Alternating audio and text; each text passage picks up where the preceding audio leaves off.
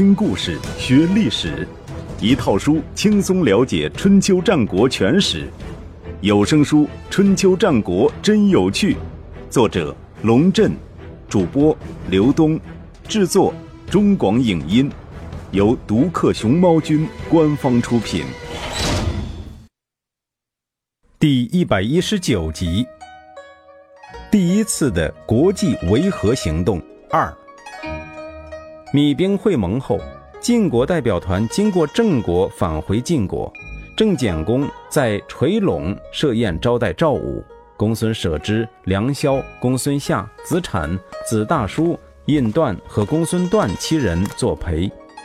这七个人都是郑穆公的后人，被称为七穆，也就是郑国最有权势的七大家族的代表。赵武很感动，对他们说。七位大夫陪同君侯招待赵武，这是赵武的荣幸。为了感谢君侯的赏赐，请你们都赋诗以言志，我赵武洗耳恭听。文以载道，诗以言志。春秋时期的中国贵族，如果不会吟几句诗，是应付不了大场面的。当下，公孙舍之就吟了一首《草虫》：“夭夭草虫，涕涕腹中。”未见君子，忧心忡忡；亦既见止，亦既构止，我心则降。至彼南山，言采其绝。未见君子，忧心忡忡；亦既见止，亦既构止，我心则悦。至彼南山，言采其微。未见君子，我心伤悲；亦既见止，亦既构止，我心则疑。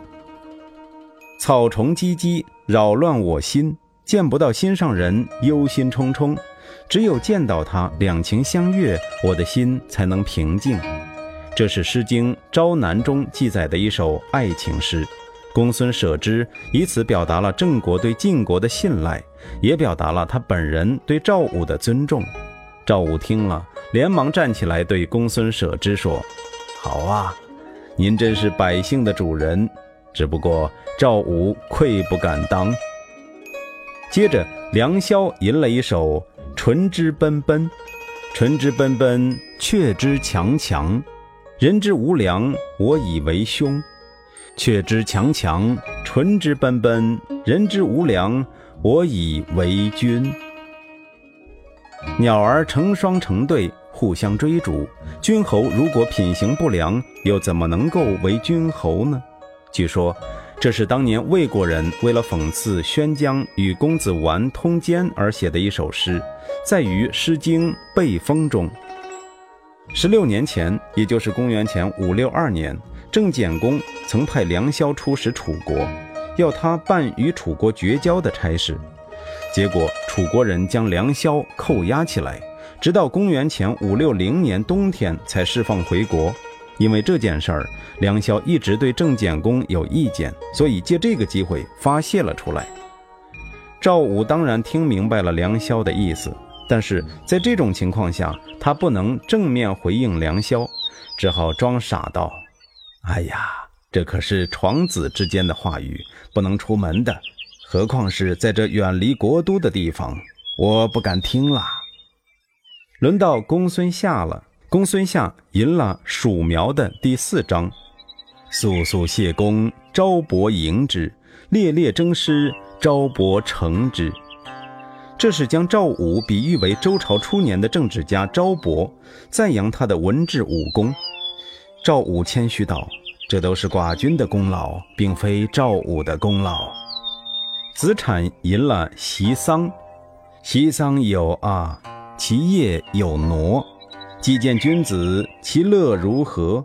席桑有啊，其叶有沃。既见君子，云何不乐？席桑有啊，其叶有忧。既见君子，德音恐交。心乎爱矣，遐不畏矣。中心脏之，何日忘之？意思是，洼地的桑树婀娜多姿，树叶茂盛繁密。能够在这里见到君子，别提多高兴。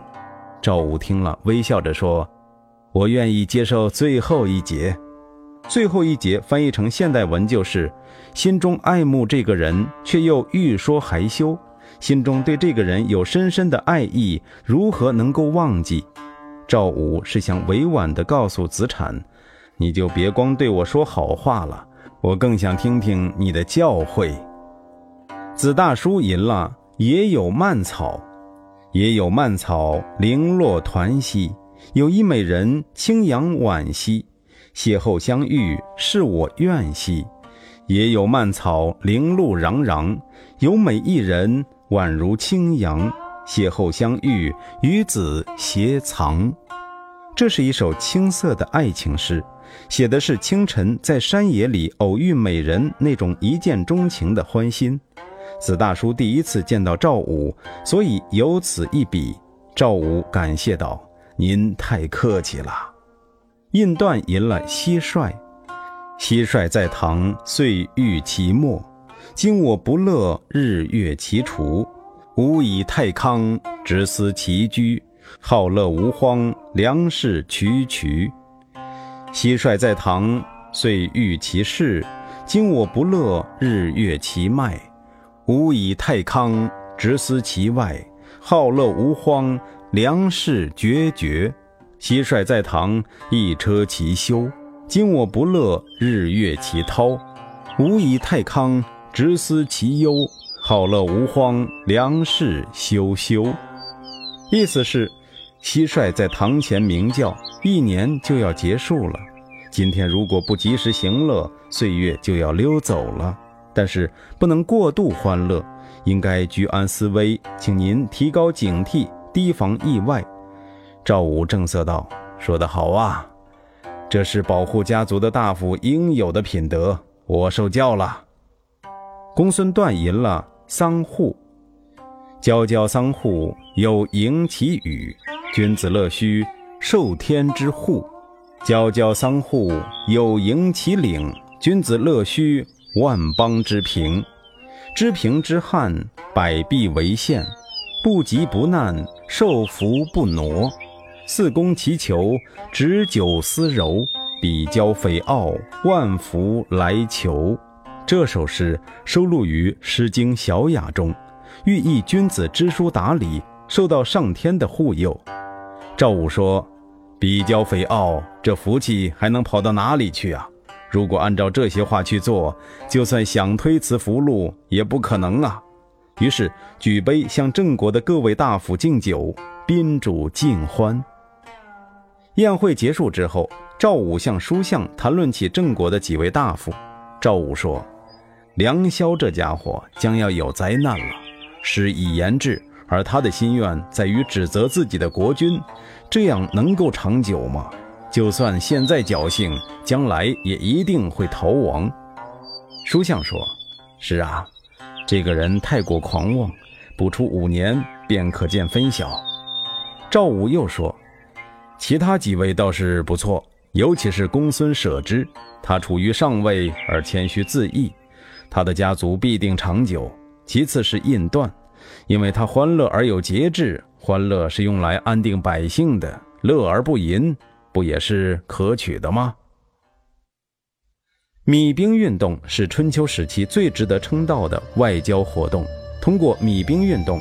晋楚两大军事集团第一次真正走到谈判桌前，为结束对抗、谋求和平而进行对话。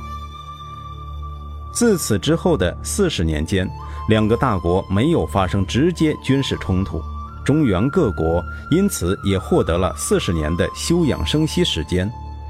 如果有人对四十年的和平嗤之以鼻的话，我建议他算算巴黎和会与第二次世界大战之间有多少年的间隙。米兵运动的实际主导者无疑是赵武和屈建，但是由于项须在其中穿针引线，做了大量具体的工作，历史上一般将米兵运动的主要功劳归于项须，而作为当时两个大国的统治者，晋平公和楚康王。反倒显得没那么重要了。实际上，米兵运动还造成了一个意想不到的结果：由于国际局势缓和，外部斗争的压力减轻，各国内部的矛盾变得越来越突出。卿大夫阶层为了争权夺利，不惜头破血流，宫室的势力普遍遭到削弱。一般认为，以公元前五四六年为界，春秋由诸侯争霸的时期转入了大夫兼并的时期。项须本人对自己的这一壮举也颇为自得。据《左传》记载，米兵会盟之后，项须主动向宋平公请求赏赐，也就是讨赏。他的原话是“请免死之意”。这句话从字面上理解，就是请求免死的城池。一种观点认为，这是项须的自谦之言，请求国君赏给他聊以为生的土地。另一种观点认为，米兵会盟姿势体大，直到歃血的前一刻还有诸多变数，万一是破，项须难逃一死。因此，项须是将脑袋挂在裤裆上来办这件事。现在事情成了，所以称为免死之意。还有一种观点认为，免死之意类似于后世的丹书铁卷，是国君发给功臣的脱罪保证书。如果有犯死罪的行为，功臣本人身免三死，而其子孙则可以免一死。不管出于何种理解，当时宋平公准备赐给项须六十座城镇，却是不争的事实。在将这六十座城镇的土地文书发给项须之前，宋平公先把它拿给司城乐喜过目。乐喜说。但凡诸侯小国，晋楚两国总是用武力来威胁他们，使得他们害怕。也正是因为害怕，这些国家才上下和睦，力求安定，以在大国之间求得生存的空间。如果没有了外部的威胁，他们就难免会骄傲，骄傲则祸乱发生，祸乱发生则必然灭亡。上天生长了金木水火土五种原料。百姓全部都用上了，废掉其中任何一种都不行。谁能够真正丢掉武器？自古以来，武器就存在了，它是用来威慑不轨之徒、宣扬文德教化的。圣人依靠武力而兴起，害群之马因为武力而受到惩罚，天下兴亡都因刀兵而起。现在项须想尽办法搞什么米兵运动。谋求丢掉武器，这不是忽悠大家吗？不惩罚他已经不错了，还敢来要求奖赏，这简直是贪得无厌。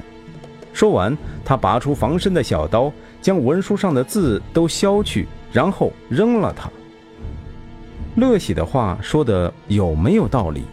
应该说有一定的道理。有人类就有战争，米兵作为一种良好的愿望。在很多时候是通过军事的平衡，而不是失衡来达到的。也就是说，只有敌对的各方都对别人的武力心存畏惧的时候，米兵才成为一种可能。以晋国和楚国为主导的米兵运动，也正是因为两个国家近百年来的相持不下，才被提上议事日程。握手言欢的背面是蠢蠢欲动的刀兵相见。只要这种军事平衡在某一处被打破，战争必定又重新开始。对于夹在两个大国之间的小国而言，米兵既是好事也是坏事。外部压力的消失，往往是内部矛盾激化的先兆。乐喜正是看到了这一点，才对项须提出了严肃的批评。关于乐喜这个人，有一个故事可以看出他的品性。公元前五五八年。宋国有个平民给乐喜送来一块宝玉，乐喜拒不接受。献玉的人说：“这是一块难得的宝玉，是经过玉师鉴定才敢献给您的，请您一定要收下。”乐喜说：“我以不贪为宝，你以玉为宝。如果我接受了你的玉，那我们两个都失去了自己的宝贝，这又何必呢？”那个人赶紧跪下磕头说：“我一介平民。”拿着这么好的宝玉实在是不安全，所以才来献给您的呀。乐喜觉得他说的有道理，于是将宝玉收下，给了那个人相当的财富，并派人送其回乡。项须得知乐喜毁掉了土地文书，情绪十分稳定，仅仅是给宋平公写了一封信，表示自己愿意推辞那六十座城镇，不要封赏了。但是。项氏家族的其他人却十分恼火，商量着要攻打乐喜。项须制止了他们，说：“我将要做自取灭亡的事情，是他让我生存了下来，没有比这更大的恩德了。难道你们要向恩人开战吗？”乐喜的直言不讳和项须的从善如流，在历史上被传为美谈。《左传》对此做出了这样的评价：君子说，那位人物是主持正义的人，指的就是乐喜吧。